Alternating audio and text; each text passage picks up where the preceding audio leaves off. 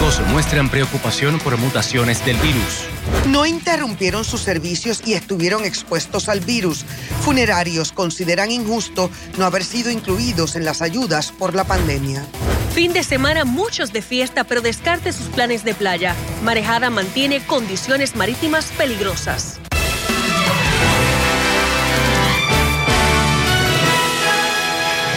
Saludos. Los preparativos de la cena de acción de gracias culminaron en tragedia para una pareja de septuagenarios de Villalba que lo perdió todo tras un incendio. Como es natural, ambos se encuentran sumamente afectados tras el siniestro que consumió el único hogar que conocen, ya que han vivido allí por los pasados 50 años. Jeremy Ortiz llegó hasta la residencia de los afectados y nos presenta en exclusiva nuestra noticia del día.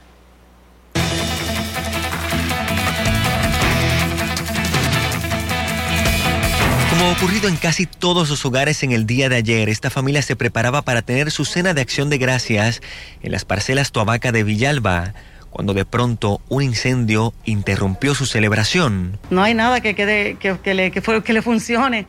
Quedó todo inservible, por decirlo así, todo que le quedó lamentablemente. Según narró el matrimonio de 50 años de casados que afortunadamente no resultaron heridos, se encontraban cocinando el pavo en un horno eléctrico tipo pavera en la terraza de la parte posterior. Sin embargo, al comenzar a llover, lo colocaron en el área del laundry para terminar de cocinarlo, cuando allí se desató el fuego. Ponerlo en el área del laundry, los gases pues, provocaron que se incendiara entonces todo el área porque al lado había una planta eléctrica. Aunque estaba apagada, pues los gases. Aunque estaba, estaba apagada, sí, la planta estaba apagada, pero los gases de que generaron, entonces fue que se generó el fuego. Aparentemente hay una mesa de cristal, no sé si fue el peso o fue el calor que rompió el cristal y cayó el suelo. Eh, había una planta eléctrica, desconocemos si estaba llena de gasolina, que si estaba llena de gasolina, pues eso fue algo también que logró acelerar el fuego. Y aunque las llamas en sí no se propagaron más allá de la parte posterior de la residencia, el calor y el humo sí inundaron la casa, echando a perder prácticamente todo en su interior. Aún así, la familia se expresó agradecida, pues aunque los daños en la vivienda remodelada recientemente se estiman en 100 mil dólares, el fuego no alcanzó unos tanques de gas cercanos y preservaron algo que el dinero ahora no les podría devolver, la vida.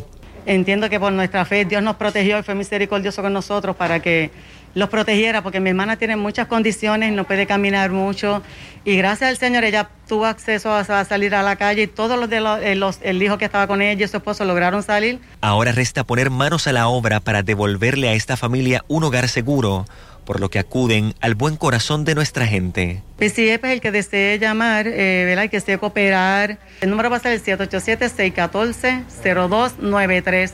Para Telenoticias, Jeremy Ortiz. Y sabemos que será así para esa familia. Bueno, cocinar es la causa principal de fuegos domésticos en Estados Unidos, así que tenga presente algunas de estas recomendaciones para evitar incendios. Al cocinar, presta atención a los enseres que utilizas. Ubica las estufas lejos de camas o sillones. No conectes varios enchufes en un mismo toma corriente. Si un sartén se prende en fuego, cúbrelo con una tapa y apaga el quemador o la hornilla. También mantén los utensilios lejos de la estufa y revisa regularmente alimentos en el horno. Mientras tanto, en Juana Díaz apenas acaban de comenzar las festividades navideñas y ya se han reportado incidentes con balas perdidas. Los sucesos ocurrieron en dos sectores distintos. Uno en la comunidad Aguilita, lugar que según vecinos es uno bien tranquilo. Marjorie Ramírez le da seguimiento a estos incidentes y nos ofrece nuevos detalles indirectos. Marjorie, ¿alguna persona resultó herida, afectada? Pues mira, Ivonne, afortunadamente nadie resultó herido, pero esto no deja de dar preocupación en los ciudadanos. Luego de que por años, por lo menos en lo que es la fecha de despedida de años, se habían limitado lo que son los casos, eh, ya sea por muertes o eh, heridos por balas perdidas. Sin embargo, en lo que respecta al barrio Aguilita en Juanadía, este incidente ocurrió a eso de las 10 de la noche de ayer, del Día de Acción de Gracias, cuando vecinos escucharon detonaciones. Los dueños de la residencia, que es un matrimonio, se percataron que esta bala entró por el techo del cuarto de su hija de siete años. Afortunadamente, esta menor no estaba en el cuarto al momento. Vecinos narraron lo que escucharon y de hecho piden que no se tiren balas al aire, al igual que el líder comunitario Papo Cristian, a quien entrevistamos y quien lleva por años una campaña de cero balas al aire. Vamos a escuchar lo que nos dijo Jorge Figueroa y Orlando Hernández, quienes son vecinos del lugar, y luego escuchemos al líder comunitario Papo Cristian. Una bala dentro de la casa de la, de la vecina, al frente. Y creo que si no sacan la niña a tiempo, pues hubiera habido una, una escena más, mucho mayor. Es bien tranquilito, yo llevo toda mi vida aquí, toda mi vida. Y esto nunca, hasta me entendido, nunca había pasado. Esto es bien, nos afecta a todos los vecinos como tal, porque imagínate, aquí ya casi todo el mundo son gente mayores. Creo que la señora estaba eh, saliendo del cuarto cuando cayó la bala, que tuvo suerte. Y es que dar gracias a Dios por eso. Súper. La primera vez en 34 años que yo vivo aquí, sucedió eso aquí anoche.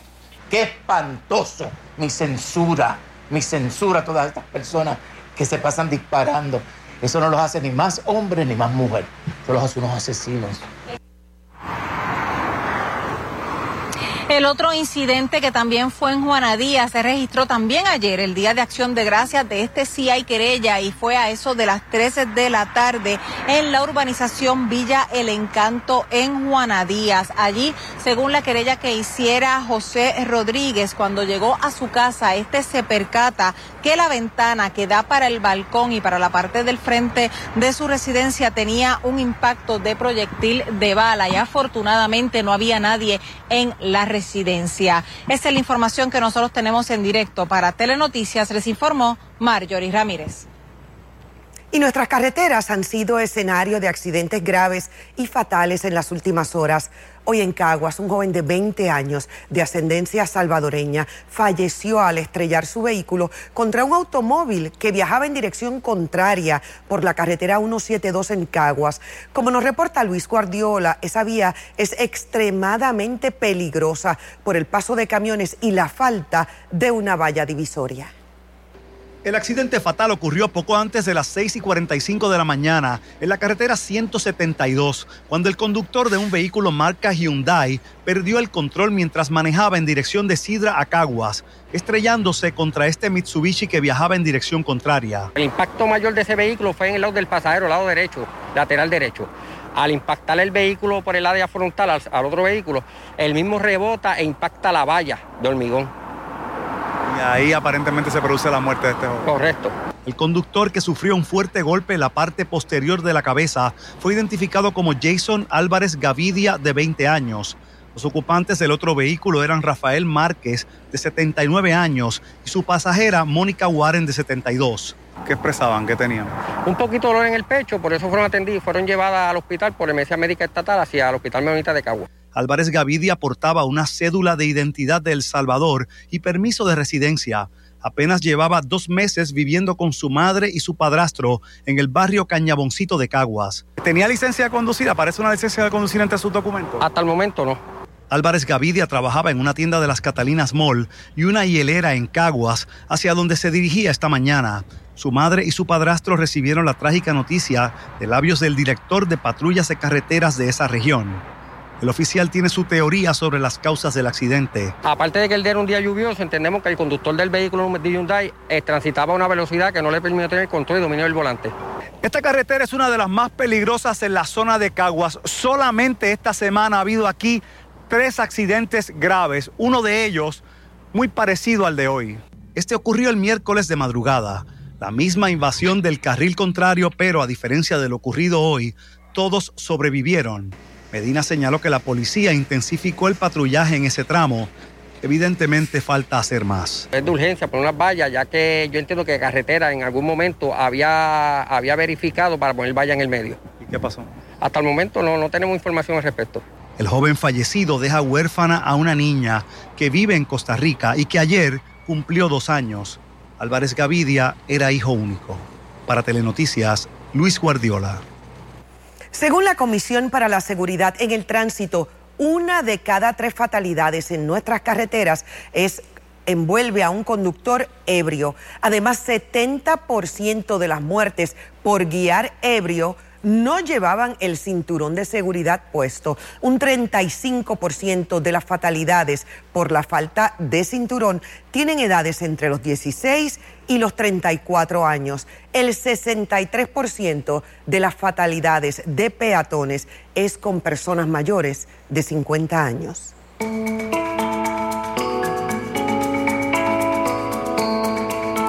La eficacia de las vacunas contra el COVID-19 vuelve a medirse ante la nueva variante Omicron, que recién se detectó en el sur de África y que mantiene en alerta a la comunidad científica internacional. Bueno, de hecho, la Organización Mundial de la Salud convocó a una reunión de emergencia para analizar los datos preliminares sobre esta variante que ya ha provocado restricciones de viajes en varios países, incluyendo Estados Unidos. Grenda Rivera nos amplía. Estados Unidos, la Unión Europea y Guatemala anunciaron restricciones de viajes procedentes de África, mientras la Organización Mundial de la Salud analiza las observaciones preliminares de la variante B.1.1.529, que en adelante se conocerá como la letra griega Omicron. Solamente hay 77 casos eh, la gran mayoría de estos casos se han detectado en población joven. Tras observar un pico de contagios, el sistema de rastreo de Sudáfrica detectó la nueva variante en menos de un centenar de personas. Pero lo que levanta la alerta global es la cantidad y la combinación de mutaciones. Tiene aproximadamente 50 mutaciones y 30 de estas están localizadas en la, en la proteína spike o la proteína de espiga que es otra de las cosas que levanta la alarma. ¿Por qué? Porque eh, contra estas proteínas específicamente es que se generan las vacunas, ¿verdad? Las vacunas que están autorizadas se generan contra esta proteína. Y esta proteína también es la, es la que se encarga de que el virus pueda entrar a las células e infectar a las personas. Por eso urge identificar cuán transmisible e infecciosa puede ser y si tiene la capacidad de evadir la respuesta inmunológica que provocan las vacunas. No se documentan fallecimientos por esta variante documenta fallecimientos ni hospitalizaciones todavía. Están documentando que son casos de que, de que han surgido quizás con síntomas leves. Eh, lo que sugiere entonces que la vacuna está siendo, parece ser efectiva aún ante esta variante. Aparentemente, aparentemente sí, pero créeme, es muy, es muy prematuro decirlo ante este escenario y el incremento en viajes durante la época navideña, ¿qué se debe hacer en Puerto Rico, además de continuar con la vacunación? El doctor Ramos sugiere fortalecer el sistema de rastreo e incluir esta nueva secuencia en el monitoreo. Pienso que las personas no deben ni alarmarse tanto, ni tampoco minimizar la nueva variante. Creo que debemos estar en un estado donde estamos pendientes a la información sin alarmarnos y sin minimizarla, pero pendiente de la información para que podamos, para que podamos ¿verdad? tomar las decisiones correctas y movernos en la dirección correcta. Para Telenoticias, Grenda Rivera. Y el sector funerario reclamó hoy que el gobierno les incluya en la lista de trabajadores elegibles para recibir el llamado Premium Pay, un incentivo que el gobierno otorga desde agosto pasado a empleados que ofrecieron servicios esenciales durante la pandemia. Ivette Sosa nos informa. Desde que el gobierno asignó 200 millones de dólares para establecer pagos de remuneración adicional a trabajadores esenciales del sector público y privado, los empleados de funerarias están reclamando que se les incluya en la lista de trabajadores elegibles para el llamado Premium Pay. Estos empleados continuaron proveyendo servicios esenciales durante la pandemia, pero no han recibido el incentivo de dos mil dólares que el gobierno comenzó a repartir desde agosto. Nosotros eh, estuvimos trabajando con el público, eh, nosotros también tenemos contacto con los cuerpos y tenemos una función en la, en la sociedad de, en cuanto a servicio de, eh, recogido de cadáveres demás, que de no haber quien recoja los cadáveres, se crea un problema de salud pública en Puerto Rico. Muchas han sido las gestiones que ha hecho el sector funerario con el gobierno. Aseguran que ni el Departamento de Hacienda o la Fortaleza ha respondido sus múltiples comunicaciones. Es una falta de, consideración y una falta de respeto hacia nosotros. Eh, durante los meses que ha estado la pandemia, 18 o 20 meses, el sector funerario no ha detenido sus operaciones. Y es que desde que inició la pandemia, el sector funerario ha trabajado sin descanso. De hecho, sus funciones han incrementado desde que el negociado de ciencias forenses dejó de recibir público para no contagiarse. Ahora son los funerarios quienes están encargados de realizar las entrevistas forenses y llenar la documentación necesaria para sepultar a una persona. Por ello, entienden que merecen dicho incentivo. Nuestro riesgo es triple. ¿Por qué? Primero, manejamos los cuerpos de personas fallecidas por el COVID. Segundo, atendemos a esas familias de esos fallecidos que vienen a hacer los arreglos sin saber si esas personas también están contagiados porque fueron los cuidadores de esa persona fallecida. Y tercero, una vez se abrió para que tuviéramos velatorios, pues están llegando personas a la funeraria. Un puñado de dueños de funerarias delineaba hoy un plan para lograr la atención del gobierno. No descartaron paralizar el recogido de cadáveres en un intento porque los escuchen. Le digo al gobernador que reconsideren, que reconsideren, que se reúnan con nosotros. Nosotros le podemos dar más información si la necesitan, pero creo que está bastante claro. Para Telenoticias, Ivette Sosa. Y precisamente debido a la pandemia, este año tampoco se experimentaron grandes filas ni aglomeraciones en las tiendas durante el día de hoy. Los especiales se han extendido varios días, algo que los clientes ciertamente celebran. Pues en comparación con otros años está mucho más cómodo, no hay tanta gente, no hay fila, por lo menos todos los que hemos ido hemos sido entrados, salido, pagados cómodamente. ¿Y han conseguido los especiales que buscaban? Sí, ha habido menos especiales, pero sí ha, ha, estado más cómodo para poderse uno mover, uno mover por aquí. Hay menos tiendas abiertas, han cerrado más tiendas en el mall, por lo menos aquí este mall que tenía mucho, mucha, mucha cantidad de tiendas, también menos personas, no encontrado que estaba tan lleno, tal vez son los horarios. A pesar de que los consumidores esperaban más especiales, había bastante movimiento en las tiendas. Por su parte, el secretario del Departamento de Asuntos del Consumidor, Edán Rivera, sostuvo que pudieron controlar algunas situaciones, como artículos que no estaban disponibles o problemas de rotulación, sin tener que emitir multas. Entre las cosas más buscadas figuraron el Apple Watch, los AirPods y las escaleras de múltiples posiciones. Y entre las noticias queremos conocer tu opinión. Hoy preguntamos, pasadas las ventas del Viernes Negro, ¿aprovecharás las ventas del Cyber Monday? 20% contestó que sí, 80% no. Para más noticias accede a telemundopr.com. Ahora pasamos a otros temas. Cinco años sin justicia han sido una eternidad para los padres de Xavier Agosto Fortis, un joven de 29 años asesinado en una masacre ocurrida en Corozal. Silvia Gómez conversó con ellos y nos presenta la historia que solo verás aquí en Telenoticias. La policía sabe quién fue. El mismo agente me dijo a mí quién había sido. Inclusive el mismo agente me dijo que el hermano de él andaba con él y cuando supo lo que iba a hacer se le bajó del carro. Han pasado cinco años desde que supuestamente dos individuos mataron a cuatro personas e hirieron a cinco en los predios de una estación de gasolina al final del desvío de la Pérez 142 en Corozal, en un área donde venden bebidas alcohólicas. Una de las víctimas inocentes fue Xavier Agosto Fortis, un árbitro de fútbol de 29 años. Sus padres no tienen consuelo. Y si ellos desde un principio tienen, este, evidencia circunstancial, o sea, se han tardado demasiado mucho para someter caso. Llevan cinco años. La madre de Xavier está haciendo un museo con fotos y memorabilia de su único hijo muerto en la masacre. Un museo que estoy haciendo para él, de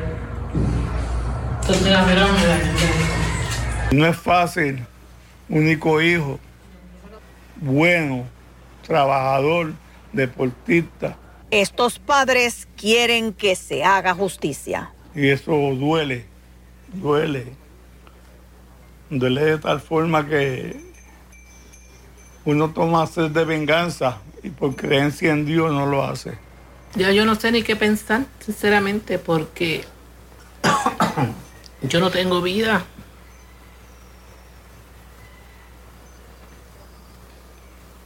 Yo no puedo ni hablar. Esta familia le pide a cualquier persona que tenga información y pueda ayudar a esclarecer este caso que dé un paso al frente y hable. Para Telenoticias, Silvia Gómez.